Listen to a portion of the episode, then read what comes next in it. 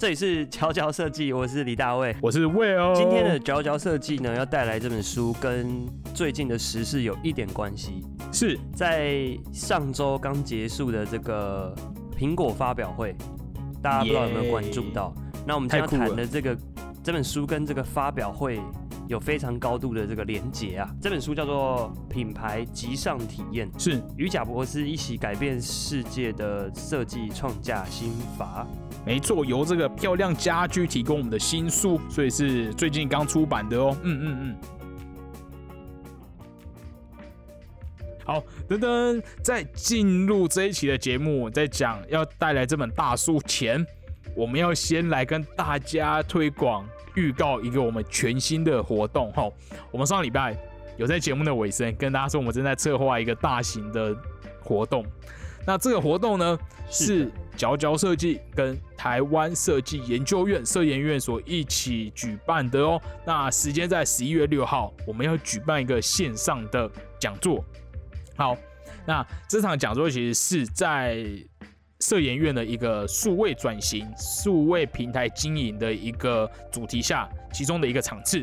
那欢迎大家十一月六号的下午一定要来收听。好，可以上 Acupass。然后你搜寻呃社会经营呃数位经营，或者你搜寻佼佼设计摄影院，都会找到这个活动。那这个活动它其实一系列的，那你在你也可以购买套票，它真票真的非常非常的便宜，希望大家可以来支持我们一下。那呃前面几场也有一些大牌的设计师，包括李君慈姐姐，这样会感觉很熟的感觉？没有没有没有认识，好，包括李君慈。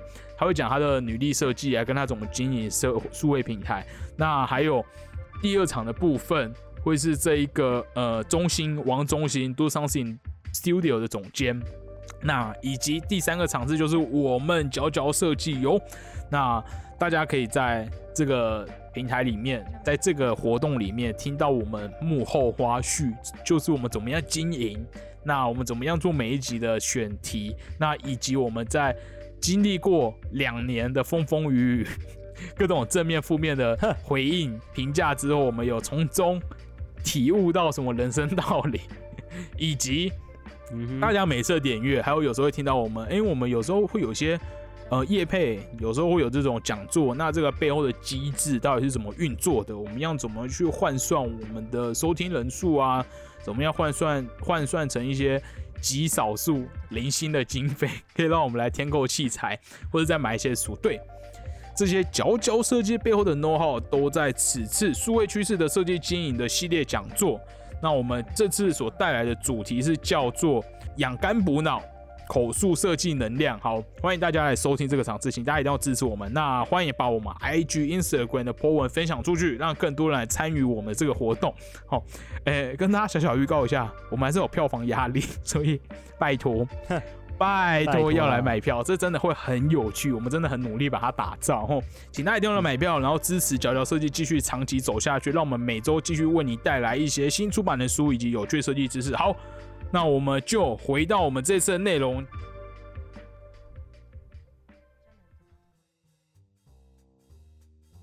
继续来谈论我们这一本品牌机上体验。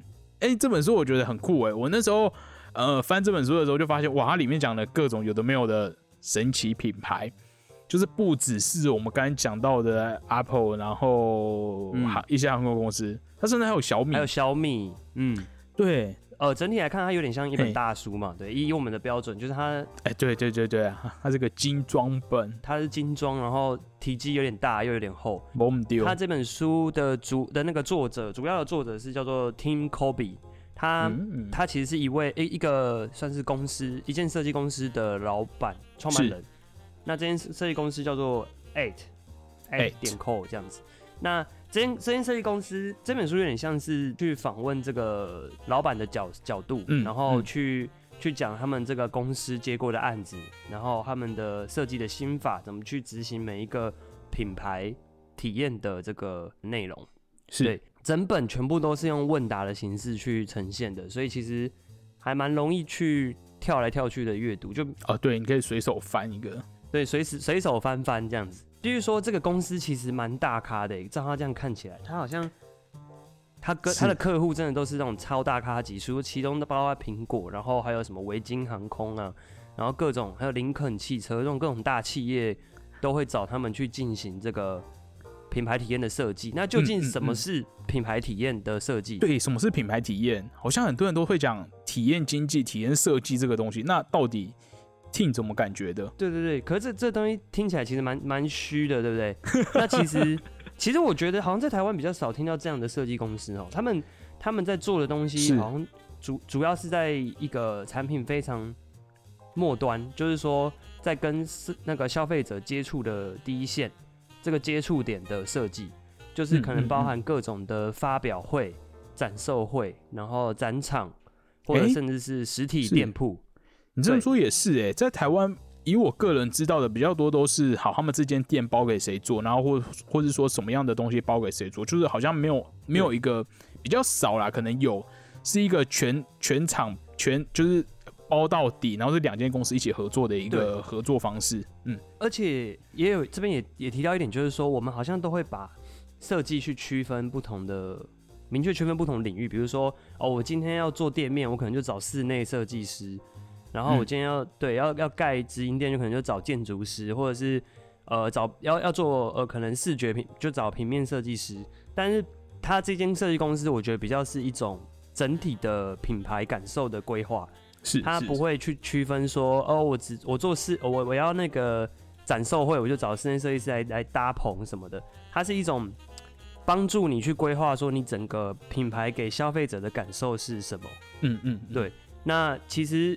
呃，里面可以看到很多的那个 Apple 从大概一九九几 两千年前的展示会的这个照片，我觉得蛮稀有珍贵的，因为平常平常只会看到产品，对对对对对对对，而且平常只会看到产品，可是。他这边可以看到那种古老的照片，有一种感觉是，虽然我们家现在都很爱 Apple 产品，但我们其实对它早期就是有点传奇性的，然后也没有真的亲临现场，所以对，可以从这些照片看到，哇，这就是当年。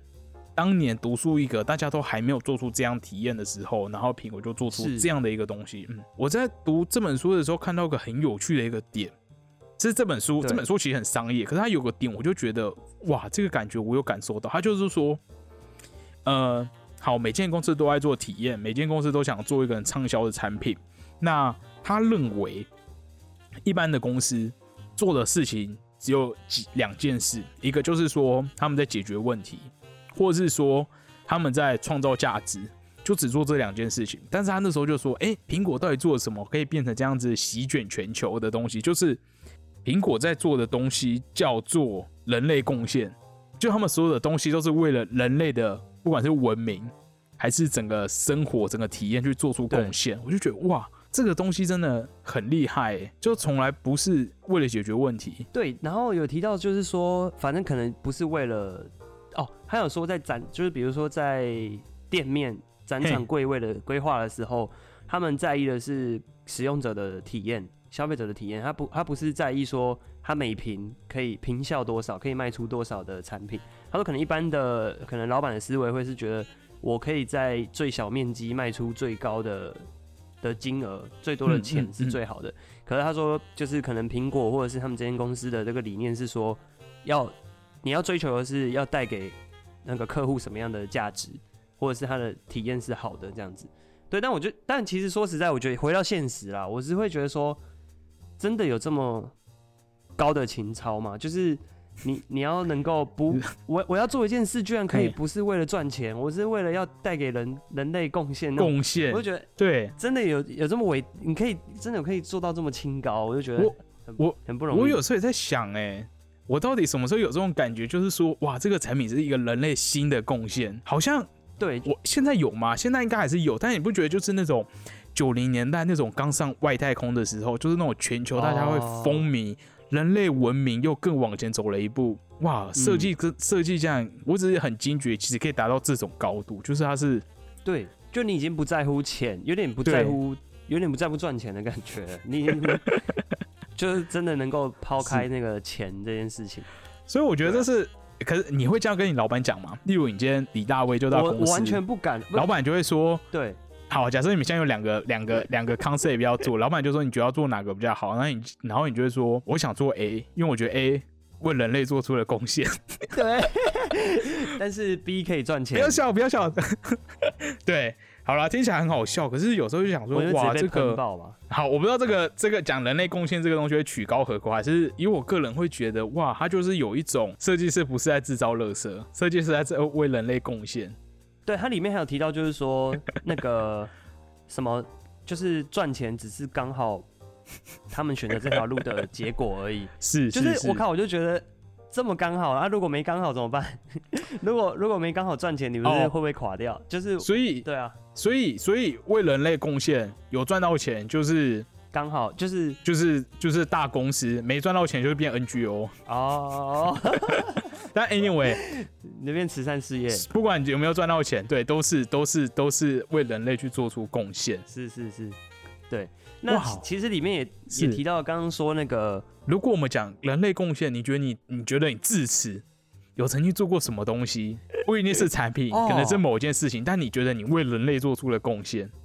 哎，其实必须说有吗？你觉得我真我真正有真正有一丝这样的的感受的时候，反而是反而是在大学的那个暑假去实习的时候，是是是，就是我就我去了那个水月设计，那其实其实水月很多的东西都是。跟政府的一些案子，就是比较偏社会设计的东西。那我反我反而好像真的是在那段时间才会觉得我自己好像做了一些跟大众对大众有益处的、有价值的东西。因为那时候那时候的案子是那个翻转公园计划，然后。对，就是要拿一些废弃。台北某个高架桥下。哦，对对对对对对，就是市民大道桥下。天哪，我超爱，超级爱，因为超漂亮。那个过程，那个就是拿废弃的的那个路灯公那个公共家具，对，那时候是用路灯跟那个水塔，其中在市民大道桥下是用路灯去去拼接出一个大型的秋千，各种有可能有包含三个秋千，然后还有一个休息的平台跟。一个网子，网子，嗯，那那时候就是真的完全会直接去跟民众零距离的去接触到，然后你可以亲眼看到那些人在在玩你的你做出来的东西，在上面去去游玩，然后在上面有欢乐，有有有开心这样子，是，所以对，反而是那时候是会觉得是最觉得哦有点贡献，好棒哦，这个感觉真的很棒哎，对，但。到后来，其实你进到商业的的世界，嗯，就不不太容易可以到，对啊？这么强力。对啊，我真的不太容易，因为有时候你有吗？我我想想，的确，我之前在宏达店的时候，还是会觉得说，哎，我们其实算站在科技的某个前端。哦，意思就是说，在推进，推进，对，在推进。例如，例如，我们如果假设啦，因为好，我不要，我不要说做什么产品，感觉就不是在推进。但是简简单来说，你还是觉得那个那个产品是一个在往前推进的东西，你就会觉得做的比较有趣。嗯嗯嗯嗯，一个新的东西突破。嗯嗯嗯。哎，还是说，其实我们现在也在做一些贡献。我们 I N G，你说我们正在这个这个这个叫什么？一些才才艺于情，不是才艺于情，我要讲其他的字。就在这边，就是娱乐大家。对对对对对，好了，一点小贡献，大家在通勤的路上是，嗯，就多多让我们贡献一下。好，欢迎大家把你觉得你对那个人类有贡献，好不好？对人类文明有贡献的东西跟我们分享。好，对，好，回来回来这本书，再再回这本书，其实要讲的就是说，刚才有提到这个，他们去不会去区分。区分就是各个领域，可能室内啊，或者是平面啊，建筑。他这个老板就是 Tim Kobe，他的理念其实我觉得跟之前我们录那个海泽维克是有一点点像，就是他们觉得应该要打破学科的界限，就设计部应该去区分类别，他们应该是就就是你去做一个案子，你不用去先想说你自己是室内设计师，你自己是工业设计师，你应该站在一个。就是人类价值，反正就还是那样的理念，就是说你要怎么去确实的把价值带给这个受众这件事情，对，去处理整个案子，不应该先帮自己有一个框架。对，其实我觉得这个观念还蛮棒的，就是你不不用去硬生生的，就好像你只能锁在你的领域这样子。是。对，比较看的是一个全观的思维。打个比方，例如，虽然你待在一个保险箱设计公司、保险箱公司，但你会不会在做某个案子的时候，发现根本就不需要这个保险箱，然后你就要勇敢的说不需要保险箱？呃，没有，我的角色当然是都会要，因为我在这个公司里当然是会在都要的情况下，嗯，但是我在处理，我觉得这个例子应该是说，你会怎么去看待这个产品？就是因为然后我加上我会我我会因为这样自己去想要接触一些建筑或者是空间的的一些知识，就是因为我觉得这个东西毕竟是放在环空间里的，对对对，对。人类活动的空间里，所以我觉得我应该要去了解一些建筑史或者是是。呃空间的安排，然后或者是可能室内设计的领域用的一些材料啊技术那些其实也是也是一门学问，是。对我也会去接触，因为它跟产品又有点不太一样，但其实。保险柜这东西有点有趣的是，它介于，我觉得它介于产品跟家具之间，嘿，这是一个蛮有趣的模糊地带。对，就是它有点产品，可是它又是可能会被当家具去使用。那你怎么去在这里面去抓到一个好的平衡？讲到这个，真的很多听众敲完想要听保险箱设计的故事。对，好啦，以未来有一天，好，我们未来会讲话可以讲。是，嗯那既然讲到建筑，我觉得这边可以讲一个，这本书里面提到一个很有趣的。案例就是这一个，这在哪？第五大道。因为李大卫本人有去过。好，我们由你来介绍好了。在纽约第五大道的一个苹果专卖店，那时候好像是算是苹果前几个，对，前几个蛮大型的这个直营专卖店。是。然后那时候其实刚要刚要去做这个案的时候，非常多的评论员跟顾问都 都反对，就是跟苹果说，你们你们这个有可能会让你们损失。可能几百几千万的美的金额美金这样子，可是那时候就是贾博士的一些坚持，他还是觉得一定要，因为那时候苹果市占率好像才两趴，对，但是他还是坚持就是一定要把这个直营店搞出来。那这个直营店的特色是说，它其实离那个纽约最商业的闹区还有两三个街区的距离，然后它的店面是全部都在地下室的，是。对，它的它的一楼是。没有没有东西，没有展示任何产品，它全部在地下室，所以其实看起来条件好像不是很好，就是一个传统商业商业思维会觉得啊，你这样子是客人要怎么知道你在干嘛？怎么怎么去到你那？对，那结果他就是在贾博士的坚持之下落成了，那也是跟这个 Team Kobe 这个这个公司去做合作的。听说当时贾博士好像已经生病了，所以有点急着一定要把这个做出来的感觉。其实真的很赶诶，它里面也没有详细讲到怎么样做出这个决定呢，但就只是贾博士觉得要做，对他没有特别细讲苹果那方面的 很大胆的决定，听说。然后这个这个店面它的最后的成果就是它的每每瓶的瓶效达到了业界之冠，就是高达每瓶高达台币十三万元，等于就是每瓶可以帮你赚十三万元，就对。然后一年的营业额可以到就是直接破亿这样子。那 那个地方，大家应该其实都稍微有有在照片里看过，它就是一个全玻璃的透明 cube，对，透明立体方块，在一楼，在一个空很空旷的平面上面，它那整个广场应该都它都包下来了，然后就在中间弄一个透明的玻璃 cube，然后里面挂了一个亮发亮的苹果 logo，就这样，整个外面就是超干净的，对，然后你再从旁边的一个楼梯走进去，然后也有一个电梯可以坐，对。那这个当初这个玻巨大的玻璃 cube 本来好像是用什么三片的玻璃去串接的，但是那时候就是贾博士的这个完美主义追求，就是最后去弄出一个超用先进科技去生产的一个单片式玻璃，反正就是整个致力去追求完美，对，把这个东西做出来。对，那我这边必须讲一个我觉得很有趣的地方，因为我亲身到那个地方，然后我觉得让我印象超深的是它的电梯。它的电梯是从一楼到 B one，一楼到 B one，嗯，就是帮你从一楼对一楼接到 B one 这样。然后那个电梯真的是我看过最最干净的电梯，它它连电梯都是全透明的，就是它的电电梯井也是全部都是玻璃。嗯，然后一般来说电梯不是就是会有一堆绳子从上面，对啊，会有些缆线就是垂掉，然后还有那个铅块还是什么的，对对对对对对对，就是拉那个电梯。因为这些宏达电的电梯也是透明的。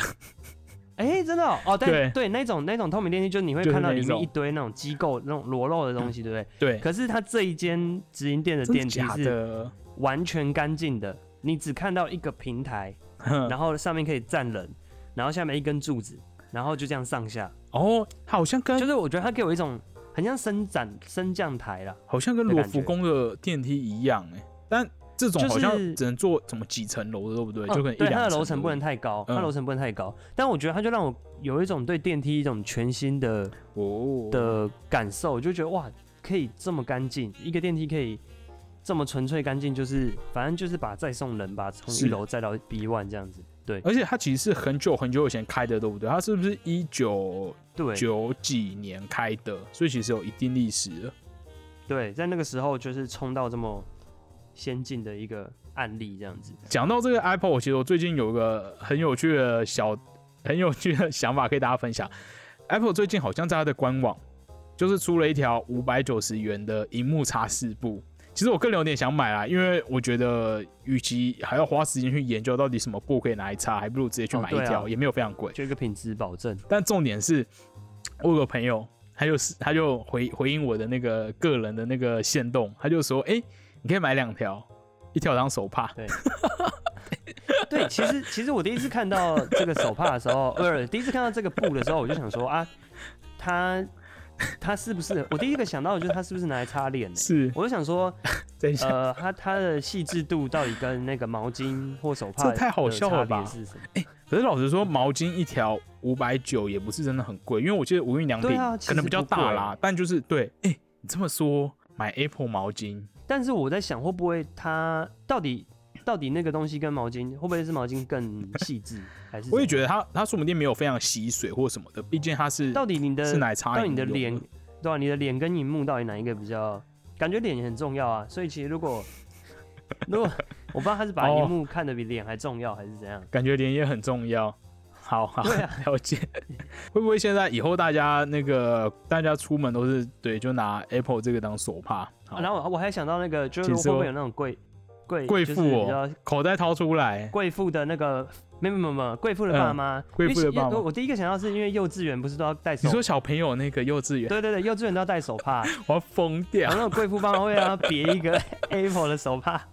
这是什么科技金童啊？家里是爸爸，爸爸是什么科技大老板？是用用用那个 Apple 手帕擦口水。哇！我如果幼稚园老师看到已经生气，可以擦口水，小朋友可以拿来擦的 iPad。对啊，就使用情境很合理。好啦，希望看有什么科技金童有有把那个这个东西拿来当手帕，可以跟我们分享。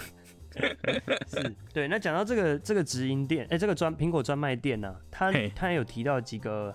几个他们在设计过程的这个心法，就是说苹果的专卖店重点不是在说卖，就是要把东西卖出去。是他们的首要任务是共同创作，就是他比较想要呃，不只是员工跟商品，他们是希望员工跟所有的参与者可以发生交流，就让来访的人不会认为自己是客人，而是就是主动有意识的去参与这个社群里的共同创作。嗯，就它比较像是一个社群的空间。而不是一个买卖的场所，我觉得懂哎，因为我觉得你去 Apple 专卖店的时候，他不会跟你说，呃，现在这个东西多少钱，买什么买送什么，对，他就只会拿给你看，然后他也不会，就也然后也不会跟你一直推，对他也不会跟你，对啊，硬要跟你收秀，就一个很 free 的空间呐，好像就可以进去玩一玩，这样把玩各种东西，对，而且其实当我早期。我早期去 Apple 买东西时，我还吓到，因为它的那个刷卡机竟然是要带在身上，然后就发现哇哦，这么先进，你可以随时在任何地方，对，他就拿给你，然后就刷卡，就是他不会，他体验不会中断的，不会说哦你体验好，他就说哎那你去前面排队结账这样子，就是他就不用突然就哎突然就买完了，你甚至无法拒绝，就是你没办法在前往柜台的时候突然犹豫了一下就走掉，对，犹豫一下就停下，对，因为我有时候也会耶，例如我去。Uniqlo 或无印良品买东西，那我在排队的时候，我就突然开始想说，我真的需要这个东西吗？那我就可以，对，就突然说，哎，算了，我不要买这个。然后我就会去柜台的时候，一开始就决定说，哎，我这两个东西不用了，就是我有个犹豫期的产生这样子。对 对，好，我虽然知道他们的初衷可能不是这个，或是有可能是他们的商业秘密。另外这本书啊，它除了讲了，就是我们刚才提到 Apple，就是一个大家大家大家都知道很有名。当然是你可以在这本书里面看到了更多早期的一些细节，还有他怎么样去阐述、去形容哦，当时跟贾博士共事的环境，还有贾博士讲话的那些脉络是什么。此外，他其实我觉得蛮有趣的地方是他讲很多，嗯，可能以设计师不会特别注意到的品牌，但它其实现在在市场上很大，就包括像是小米啊，然后还有。几间中国很大的公司，所以我觉得它商号好像可以看到东方跟西方他们在做体验上的一些不同的手法，这样子，或者他怎么样去看，哎，中国的品牌怎么样在这里做东西，这样子。对，那其中有一个案例是维珍航空的案子，那时候在好像他们有被委托要去设计那个 A 三八零的机舱里面的规划，哇，好酷！对，那那时候对 Tim Kobe 就提到说，目前的所有航空基本上都是都是以所谓经济能力、经济阶级去区分 那个座舱的空间，就经济舱啊、商务舱、头等舱。天哪，好想坐坐看商务舱。他的意思是说，有没有可能去打破这样的？阶级区分的舱等，那你说要用什么？用智力测验？能不能？能不能？没有，这也太过分。从从这个人的 需求去区分，比如说，你今天想要休息的人在在一区。你想要玩的人在一区，你想要工作的人在一区，这蛮有趣的。哎，那会不会你让所有的小孩亲子的全部在一区啊？他们哭闹就就在那一坨哭闹，就不会吵到想休息的人。那个可能要封闭起来吧，这是另外一段 隔音墙，直接隔音墙隔音起来。哎哎，我觉得这不错。其实其实我觉得这样才是很精准的去划分大家的需求啊。我我刚甚至还感觉到我的盲点。就是我刚才忙的原本是以为说他可能会用好，例如比较高的人，身体比较长的人，还有比较大的座位。但是为什么哦比较大的座位？我发现我的盲点在于是我自以为的帮他讲了他的需求，但他的需求可能不是这一个。但你刚刚讲到玩乐或是办公或是什么样的区，那就是变成是使用者主动选择的需求。好，我只是突然发现我的盲点，嗯。哼哼哼，而且因为就是很确实有那很多的经验，就是你在飞机上，可能你想休息的时候，旁边的人在看书，然后他那个灯就开着，或者是他他用笔电打字什么的，然后你那个亮灯就很亮啊，你就没有办法好好休息。所以你用这些需求去区明确区分不同区域，真的是我觉得蛮蛮厉害的一个切入的思维。这很有趣哎。会有那种 social 区吗？就大家不是都会有那种航空情缘的幻想哦？大家想交朋友，对，想要在上面 配对搭飞机认识的配对的配对专区、相亲配对区、联谊啊，这真的蛮有趣的。哎，按那边的座子，那个座位就可以坐两排对坐，对对对对对对对对对，然后面对面这样子。甚至还有那种，例如，哎，其实我想到很棒的是，可能是去日本就可以交换情报。例如说，哎，你等下东京要去哪里玩，大阪要去哪里玩哦，旅游交旅游交，对对对，旅游交流。嗯，就是有点像那个青旅的那个大厅，可以对大家去那边聊天。对啊，为什么为什么飞机没有那么对啊？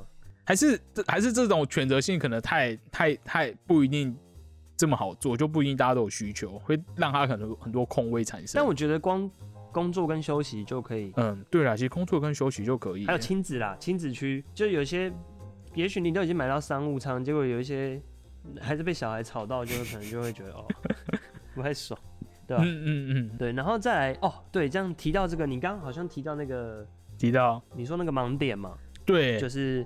有点像是同理心的盲点的感觉。哎，对，那其实这个书也有提到一个，就是他提到的感同身受，反正就是同理心的换位思考这件事情，就是你你要去知道，呃，客户的，就反正就是设计界讲到烂掉的这个 同理心。但是我必须说，我近期其实有一些新的感觉，对于同理心这件事，但反而不是在设计上，是在可能跟人际的互动方面。哦，了解。就是我会觉得说，以前我会觉得。同理心就是说，遇到同样的事情，嘿，就是遇到同样的事情，我会想说，如果我是他，我会怎样怎样怎样的。了解了解。对，以前以前会觉得这样嘛，同理心就这样嘛。我我如果我是他，我会有什么反应？是我现在意识到了一个，就是说我必须要去先想象他的经历，跟他认知的他的认知，他的世界观是什么？是我必须先想象他曾经经历过什么了。哦，就你要往前回溯。对我我必须要有点像演员，你今天要入戏，你要想象这个角色。他的背景是什么？然后他会怎么看这个世界？所以才会怎么看这件事情，然后才得到反应。对，我觉得这这好像才是真的同理。对，所以有时候你会说，就比如说某个人遇到一件事，然后如果我我跟在旁边看，我就会觉得，如果我遇到那件事，我一定会很难过。是，但是其实也许他不会啊。对，也许他的经历，但他其实不会难过，然后你替他难过，然后担心了半天这样子。是，对对对。所以其实我觉得真同理这件事情是需要去。入戏的，你需要去揣摩的感觉，这是我近期有感。这讲的蛮有趣的哎，要往前去回溯这个角色的人生，才可以真的反映出来。因为每个人接触的成长的过程啊，或是经历的事情，或者是脑袋知识的建立，或者是对世界的那个认知，完全都不一样。我每个人都不一样，但你不能，你不能只是把自己套到他那边，很简单的套到他那边，然后去看事情。是是，那其实还是你自己，这是一个近期的感觉。我突然发现，有时候我们最近在读一些书或者做一些议题的时候，你就会发现这个东西好像一直一一讲再讲，好像有点老掉牙，然后想说。就可能不会很想花时间再重新读一次，但我发现我在不同人生的阶段，或是做了不同的事情之后，你在重读这些感觉很基本的，包括什么体验设计啊，还是什么使用者为中心，你就发现哎，你有不同的一个解读，重新去看这样子。嗯，对，这本书还有提到一点，就是关于差异化这件事情，就是你你一定要做出差异，不能跟不能去 follow 别人，仿效别人。哎，说的也是，我们这本看了这么多的一个这个案例，当我们。到底要 follow 他们，还是要做，还是要怎么样发展出一个自己的东西？对，其实这也是我想讲，就是好，我先讲一下它的它的差异话题，就举的例子是这个，也是苹果专卖店里面的这个天才吧，Genius Bar。嗯嗯嗯，它就是有点像，其实其实它有点像个柜台啦，但是它把它用这个名字去包装，然后会让你觉得好像很新奇，但其实它它除此之外，它还是一个就是对话的管道。嘿，就是让你会觉得哦，我可以跟官方有一个来回互动的地方，我不是单单就只是要结账弄走这样子。嗯，对，嗯。那呼应刚才威尔提到这个做出差异，就是说，对，就是近期也是在设计上有感，就是说要怎么去做差异化这件事情，因为你不能为了不一样而不一样嘛。嗯嗯嗯，没错没错。你今天在做一个设计的时候，可是可是当今天假设一个你认同好的方向。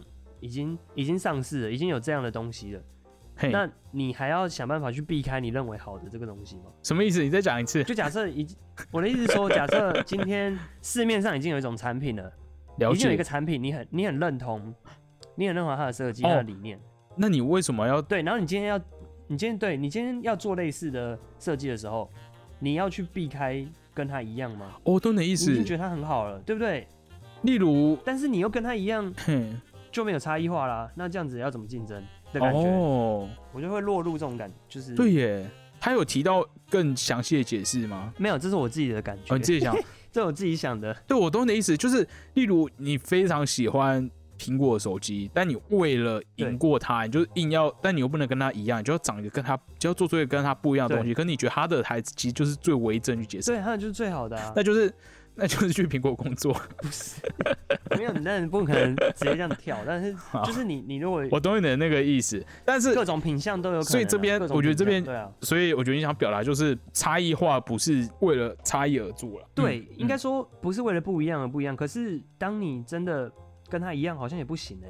对啊，这个这个其实又延伸到了，这其实延伸到了那些所谓的，比如说有点像可能那种明星设计师或那种设计大咖，嗯嗯，比如说今天。甚至只能接到一个案子，是。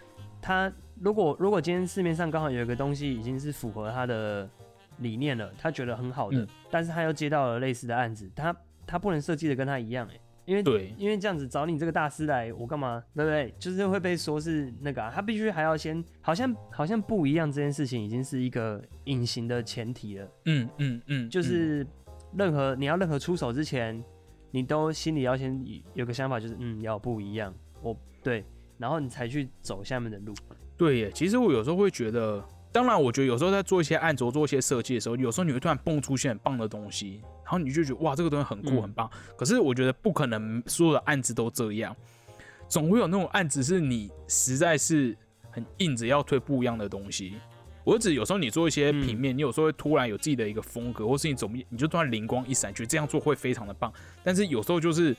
就是为了做不一样，不一样。那个时候你真的会怀疑自己，就是说，真的要把世界弄得这么吵闹吗？就是为了不一样而不一样这件事情。嗯。但是你你知道，你做一样的东西，业主也会不对我以前真的遇过，我以前就很长期帮某个业主做他们家的平面，然后就跟我说，他不想跟之前的风格一样。对，你就说够好了，干嘛要换？这种时候就是心很累。